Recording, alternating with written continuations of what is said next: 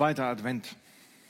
Und wir sind mitten in der besinnlichsten, in der besinnlichsten Zeit des Jahres.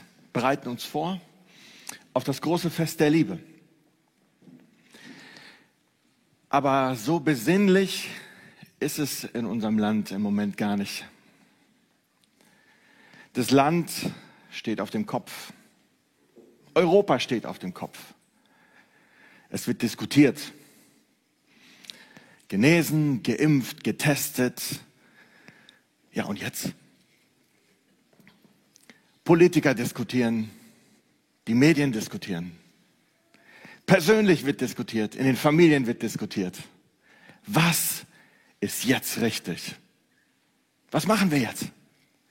Und die Gespräche, die wir dabei haben, das, was wir hören, die Art, wie wir miteinander reden, ist schon lange nicht mehr wertschätzend, ist schon lange nicht mehr liebevoll. Stattdessen hören wir viele Vorwürfe, Verurteilungen, Lieblosigkeit. Große Vorwürfe stehen im öffentlichen Raum. Die Medien schallen Schuldzuweisungen. Im Persönlichen sind Familien zerrüttet. Gemeinden brechen auseinander in ganz Deutschland. Der gefährlichste Virus breitet sich aus im ganzen Land. Der Virus der Lieblosigkeit. Und wir rufen ganz laut, jetzt kommt es auf die Gesundheit an. Und dabei sind wir alle schon krank. In unseren Familien, auf der Atmosphäre, auf der Arbeit, in unserem Umgang. Und wir hören uns an, was sagen jetzt die Fachleute? Was sagen jetzt die Politiker? Was sagen die Reporter? Was sagen die Leute auf der Straße? Was ist jetzt richtig? Was ist jetzt zu tun? Die Menschen, die damals mit Jesus unterwegs waren, vor über 2000 Jahren, die haben sich die gleichen Fragen gestellt.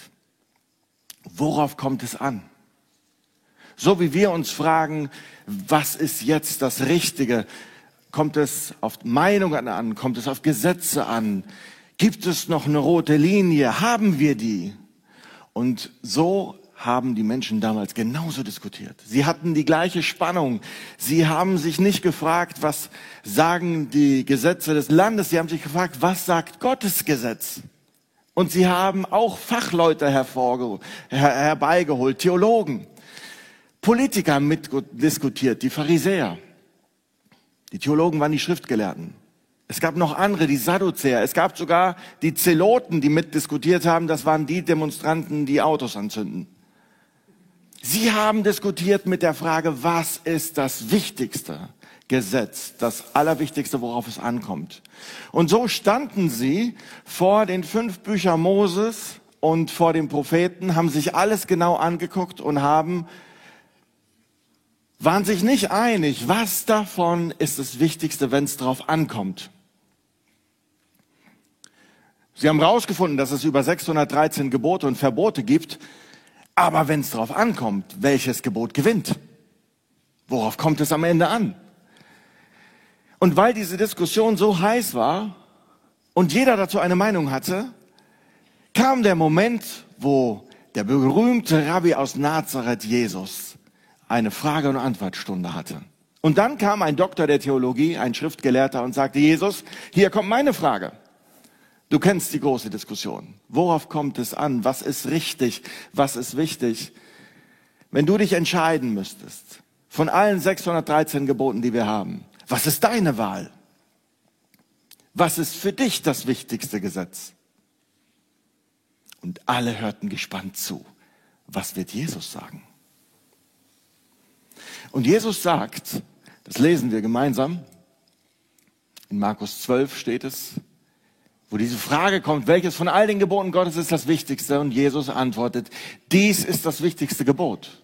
Hört, ihr Israeliten, der Herr ist unser Gott, der Herr allein. Ihr sollt, ihn sollt ihr von ganzem Herzen lieben, mit ganzer Hingabe, mit eurem ganzen Verstand und mit all eurer Kraft. Ebenso wichtig ist das andere Gebot, liebe deinen Nächsten wie dich selbst. Kein anderes Gebot ist Gott wichtiger als diese beiden. Das heißt, Jesus sagt, das, worauf es ankommt, wenn du alles zusammenfassen willst, ist liebe Gott und liebe deinen Mitmenschen. Liebe den Menschen. Wenn du alle Gebote Gottes nimmst, alles, was Gott wichtig ist, und du fasst es zusammen und du willst alles verstehen, dann ist es, liebe Gott und liebe den Menschen. Wenn du das verstanden hast, hast du alles verstanden, vom Buchdeckel bis zum Buchdeckel. Das ist die rote Linie Gottes. Die Menschen waren beeindruckt. Jesus hat sich nicht nur ein Gebot rausgesucht. Er hat einfach gesagt, und genauso wichtig ist das zweite. Oft denken wir, Gott zu lieben, wäre in irgendeiner Form wichtiger als unseren Mitmenschen zu lieben. Und Jesus sagt mit diesem, mit dieser Aussage, deinen Nächsten zu lieben ist genauso wichtig. Wenn du dich nur darauf konzentrierst, Gott zu lieben und du vernachlässigst dabei deinen Nächsten und liebst ihn nicht, dann erfüllst du nicht das, was am allerwichtigsten ist. Und die Diskussion ging weiter. Es gab Menschen, die dann gesagt haben, aber Jesus, dann kam ein nächster Schriftgelehrter, der dann in einem anderen Gespräch gesagt hat, aber Jesus, liebe deinen Nächsten. Ja, wer ist denn überhaupt der Nächste? Darüber müssen wir doch erstmal diskutieren. Und dann erzählt Jesus eine Geschichte, die wir sicherlich kennen. Eine Geschichte, die berühmt ist. Eine Geschichte, nach der bereits Krankenhäuser auf der ganzen Welt benannt sind. Es ist die Geschichte vom barmherzigen Samariter. Ich lese euch die vor.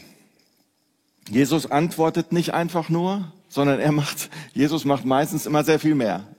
Er erzählt eine Geschichte, die sehr viel mehr beantwortet als nur diese Frage, wer ist mein Nächster? Dort heißt es in der Geschichte, ein Mann wanderte von Jerusalem nach Jericho. Unterwegs wurde er von Räubern überfallen. Sie schlugen ihn zusammen.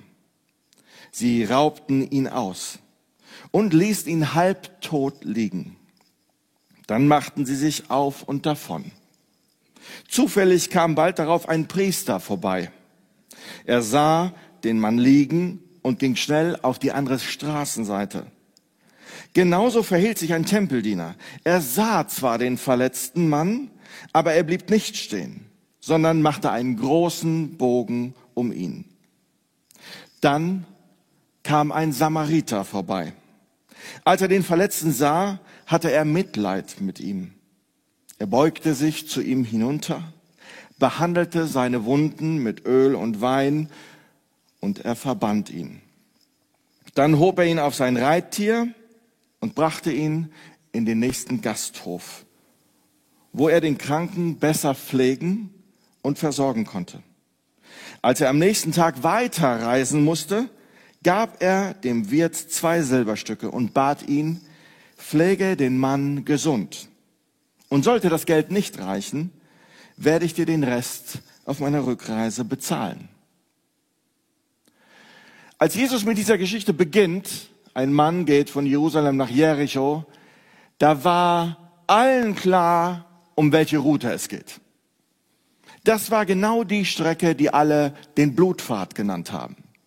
Weil genau an, diesem, an dieser Strecke so viel Blut vergossen wurde, denn es war perfekt für Räuber. Von Jerusalem nach Nordosten, nach Jericho, tausend Höhenmeter durch steinige Serpentinen runter, ein perfektes Versteck für Räuber.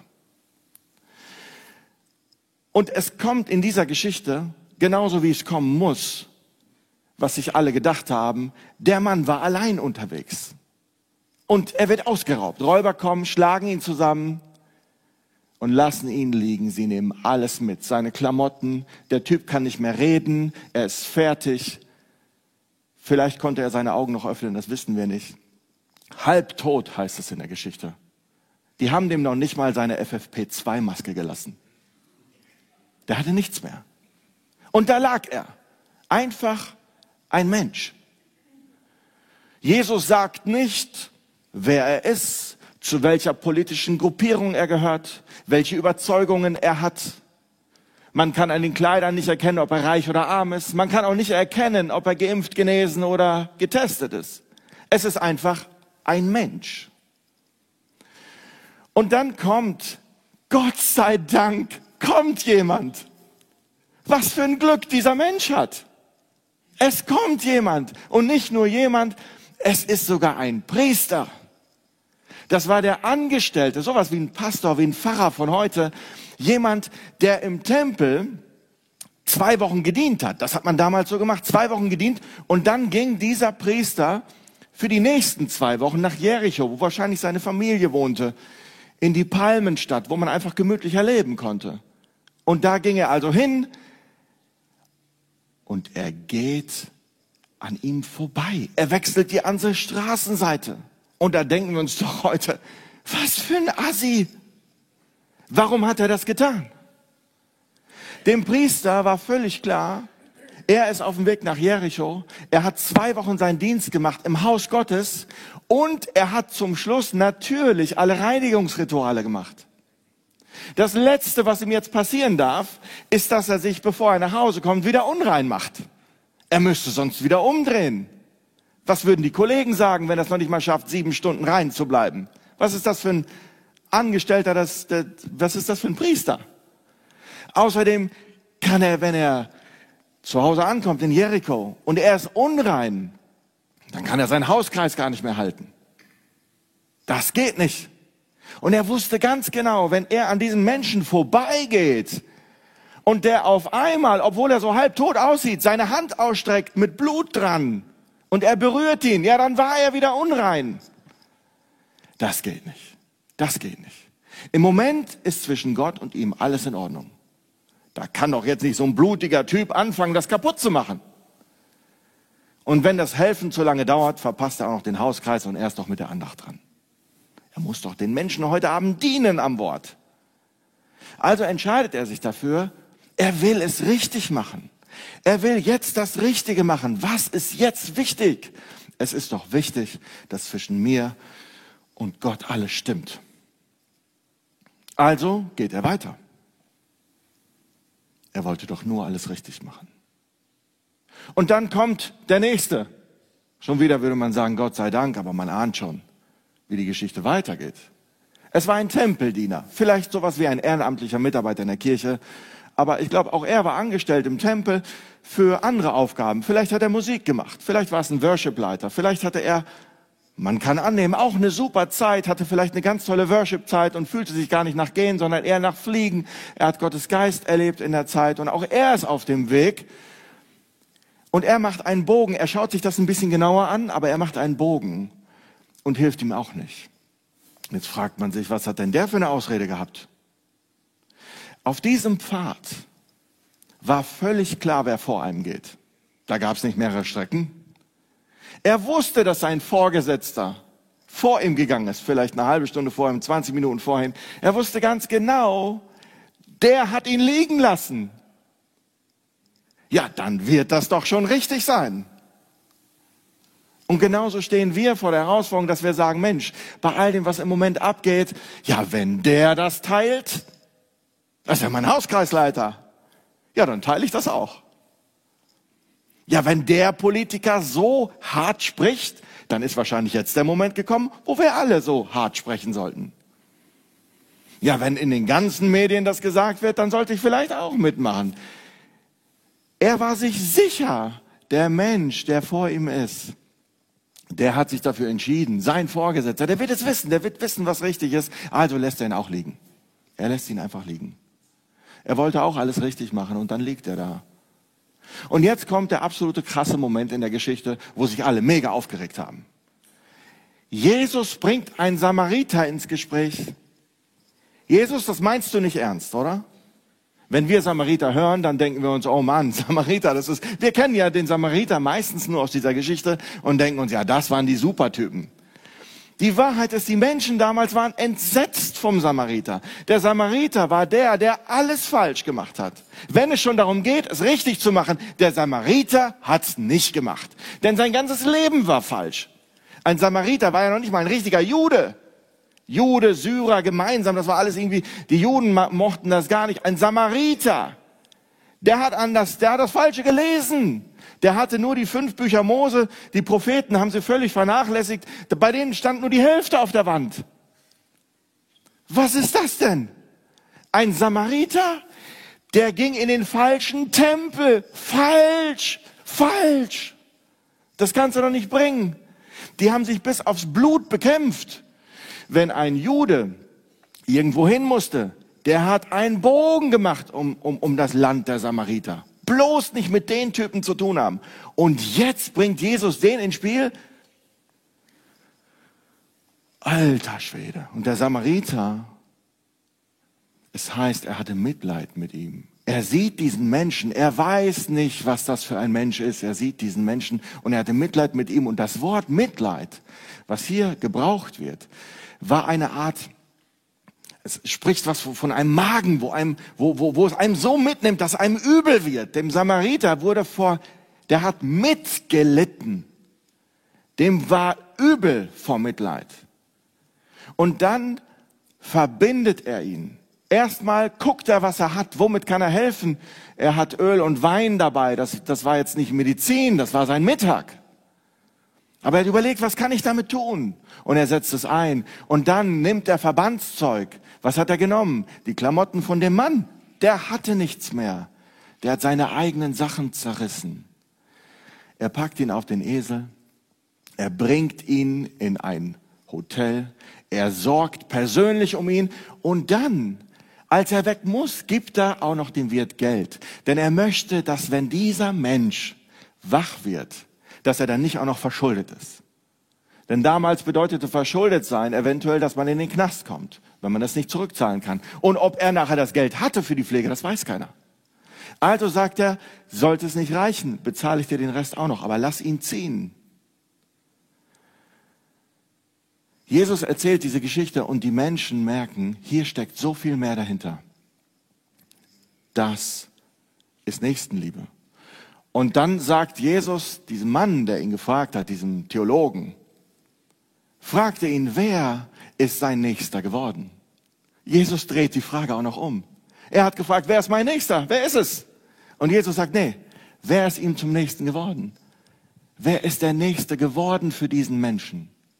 Das ist eine ganz andere Frage. Und dieser Mann, der war so sauer, weil es ein Samariter war, dass er es noch nicht mal, dass er noch nicht mal traute, mit Samariter zu antworten. Er sagt am Ende nur, na, der, der, na, der, der ihm geholfen hat. Und dann sagt Jesus, mach es genauso. Jesus fordert uns heute auf, mach es genauso. Und Jesus sagt, an der Liebe zueinander, daran werden die Menschen erkennen, dass du zu mir gehörst. Und es scheint immer leichter zu werden, an der Liebe erkannt zu werden. Das ist das, worauf es ankommt. Das ist die rote Linie Gottes, die wir nicht überschreiten dürfen. Und Jesus selber erzählt eine Geschichte, in der er am Ende selber mit vorkommt, denn er wurde uns zum Samariter. Er hat uns Menschen liegen gesehen, von der Sünde zerschlagen, grün und blau, von all dem Bösen in der Welt hat er die Menschheit gerettet, indem er gesagt hat, ich komme in diese Welt, ich sterbe für alle Sünden und ermögliche euch die Beziehung zu Gott. Gott, Jesus ist unser Samariter geworden und er möchte uns heilen. Ich wünsche dir, dass du das annimmst. Dann hast du die schönste Weihnachten. Und ich wünsche dir, dass du weißt, dass egal was in deinem Leben an Herausforderungen kommt, dass du weißt, darauf kommt es an. Denn wenn du denkst, dass du das Richtige machst und du hast aber keine Liebe, hast du das Wichtigste nicht im Blick. Und wenn du die richtigen Sachen teilst in den Medien, du bist überzeugt, dass sie richtig sind, aber du hast an der Stelle keine Liebe, dann fehlt dir das Wichtigste. Egal, ob du viel in der Bibel liest, wenn du keine Liebe hast, verpasst du das Wichtigste. Egal, ob du in diesem Gottesdienst bist, präsent oder dir den gerade anschaust, wenn du keine Liebe hast, fehlt dir das Wichtigste. Egal, ob du genesen, getestet, geimpft bist. Hat Gott eine rote Linie?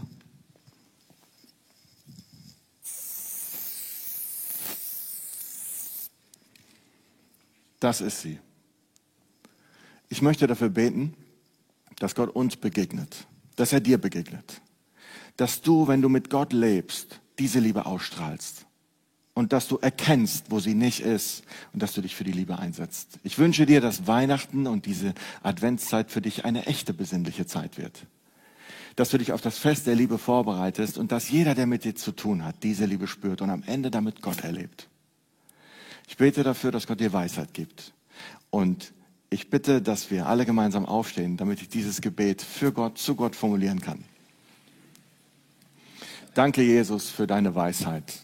Danke, Jesus, dass du uns Geschichten an die Hand gegeben hast, die uns helfen, unser Leben gut zu gestalten, die uns helfen zu erkennen, was für Gott wichtig ist, was für ein Papa wichtig ist, was für dich wichtig ist.